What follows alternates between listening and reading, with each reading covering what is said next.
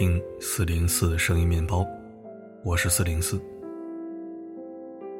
舌尖上的中国》导演陈小青曾说过：“人间至味，往往酝酿于人与人之间。世上最好吃的，永远是人。无论是在生活还是在工作中，都是绕不开吃饭这件事的。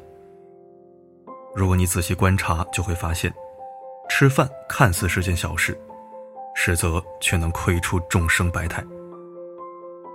餐桌推杯换盏中，往往藏着一个人最真实的人品和教养。所以，哪怕关系再好，吃饭时遇到有这三种表现的人，敬而远之实为上策。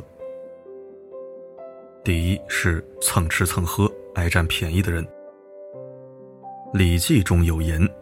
往而不来，非礼也；来而不往，亦非礼也。请客吃饭，讲究的是礼尚往来。倘若便宜占尽了，只会失了人心，淡了感情。不知道你身边有没有这样的人？人倒是挺好相处的，但是爱贪小便宜，从不买单，从不回请，还精于算计。就像电视剧《二十不惑》里的段家宝和小兵的故事。段家宝在追星的路上认识了同样追星的小兵，两人相谈甚欢，十分投缘，成为了好朋友。段家宝家境优渥，对待朋友一贯是慷慨大方，不但送给小兵一个昂贵的见面礼，甚至还时常请他吃饭，送他各种礼物。没想到小兵却觉得段家宝人傻钱多，表面与他交心，有说有笑，背后只当他是提款机。小兵时不时就邀请段家宝去吃饭、唱歌，每一次聚会的钱都是段家宝出，还理直气壮地让段家宝买演唱会的票。更过分的是，有一次小兵招呼了一大堆朋友去 KTV，让朋友们该吃吃该喝喝，一副自己请客的样子，实际是想慷他人之慨，占段家宝的便宜。好在最终，段家宝认清了小兵的可恶嘴脸，两人从此形同陌路。微博上曾发起过这样一个投票：你愿意和喜欢占便宜的人做朋友吗？结果是百分之九十九的人都是不愿意。爱占便宜，看似不是什么大错，却体现了他们内心的贫乏。在他们眼中，朋友只是谋利的工具，而自己的利益永远放在首位。一旦你失去了可以利用的意义，他便会抽身而退，翻脸不认人。你要明白，这世上没有谁欠谁的。面对那些爱占便宜的人，该翻脸就翻脸，该远离就远离，不要白白消耗你的真心。不是每个人都值得你坦诚相待，也不是所有感情都需要耗费精力去维持。把真心和善良藏起来。留给在乎你的人，前方的风景才会热闹且温暖起来。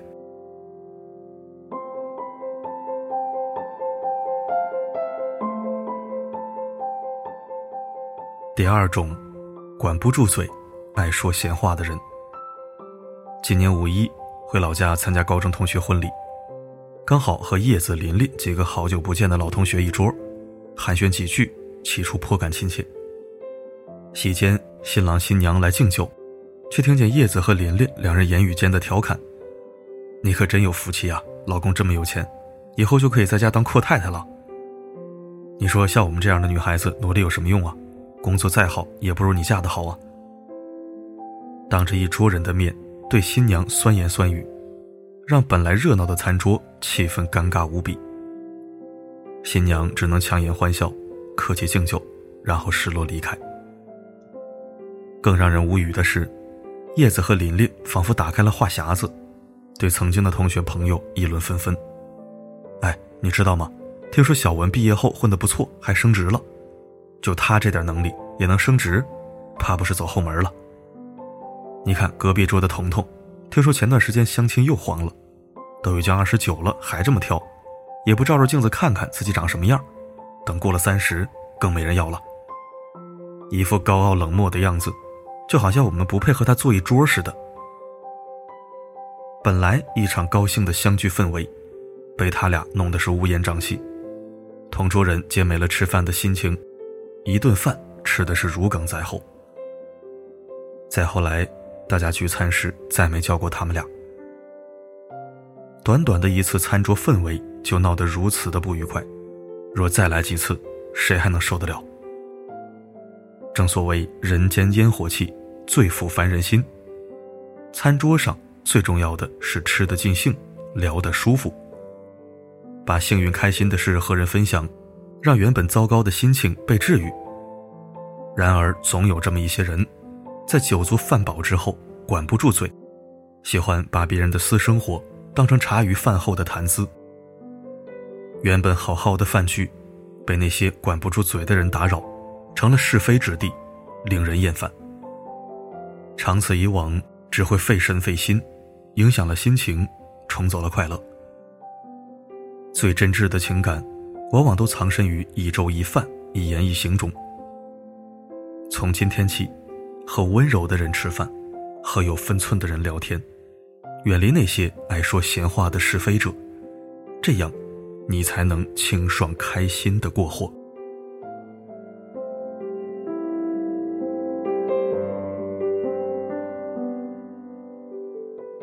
第三种，吃相难看、没有教养的人。知乎上有人提问：哪种行为会让你觉得对方很没有教养？其中有一个高赞回答：饭桌上。吃没有吃相，无视他人，只图自己享受的人。作家池莉刚开始写书的时候，参加过一次笔会，看见自己喜欢的作家也在现场，便欣喜不已，走上前找他签名留念，并表达自己的崇敬之情。转眼到了饭点一行人被安排用餐，池莉想和那位作家多接触交流一下，就和他坐在了一桌。没想到。崇拜之情却被他的吃相给劝退了。点餐时，他没有询问别人的喜好，把着菜单自顾自地点了几道菜。每道菜上来后，他都是第一个伸筷子，一个劲儿地往自己碗里夹，很快碗里的菜就堆成小山。用餐期间，他还边吃边高谈阔论，食物的残渣飞得到处都是，丝毫不考虑别人的感受。结果胡吃海喝一通后，碗里还剩一大半没有吃完的食物。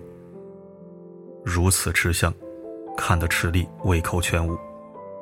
整顿饭下来，对他的好感也荡然无存。我相信，在餐桌上，如果遇到这样的人，大家都是非常讨厌的。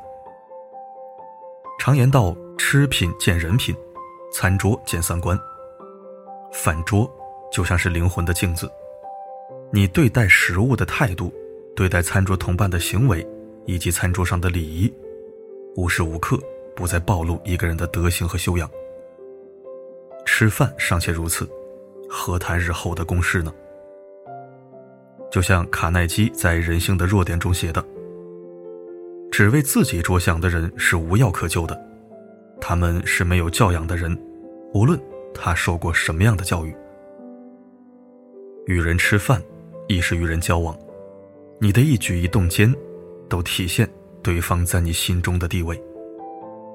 吃饭得体，考虑他人感受，对方也会感受到你的用心和态度。相反，吃饭狼吞虎咽，点菜任由自己发挥，把自己的喜好强加在别人身上，对方感受不到你的尊重和理解，自然敬而远之，不愿来往。所以，请客吃饭，切记远离自私自利、缺乏教养之人，与得体的人共饮一道美食，美食才更有意义。很喜欢一句话：厚重的人生与生活的好奇，世间万物的喜悲之心，轻描淡写的藏在一茶一盏、一饭一书中。人与人之间的饭局，吃的是饭，看的却是情。若吃饭找错了人，不但消耗了感情，甚至会惹来麻烦。人心有真假，擦亮眼睛去看，你就会发现，一起吃饭的人很多，但能吃到一起的却很少。人生旅程本就拥挤，没必要把所有人都请进你的生命里。试着给朋友圈做做减法，轻装上阵，才能发现万物可爱，人间值得。余生漫漫，天气好的时候，约上真正的朋友，一起享受美食吧。人和人的沟通，有时候没有用，或许只有你懂得我，所以你没逃脱。一边在泪流，一边紧抱我，小声地说。感谢收听。哎，说到吃相啊，其实就甭说文章里提到的这些人情世故，现实中我都见到不少同龄人或者是年长者，是真的连最基本的吃相都没有。吃饭吧唧嘴的，声音特别大的，光捡自己爱吃的，不顾别人疯狂转桌子的，大声喧哗喧宾夺主的，吃的满桌菜汤满地狼藉的，有时候真的觉得。这个世界不是单一宇宙，绝对是平行的，都在一片天空下，一片土地上，差距咋就这么大呢？好了，管好自己就好。今天的分享就到这里，我是四零四，不管发生什么，我一直都在。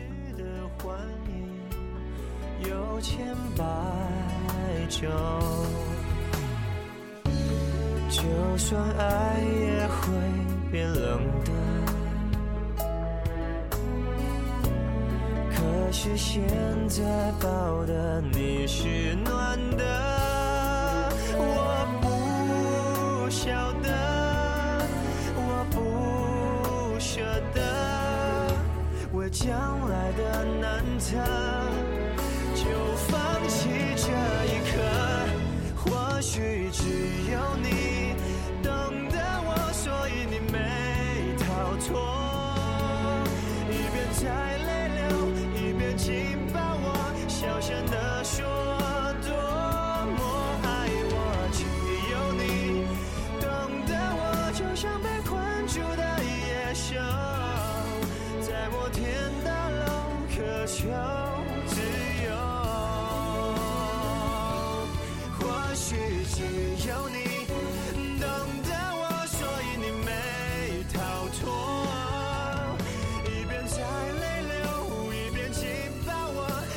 真的说，多么爱我，只有你懂得。我就像被困住的野兽，在摩天大楼渴求自由，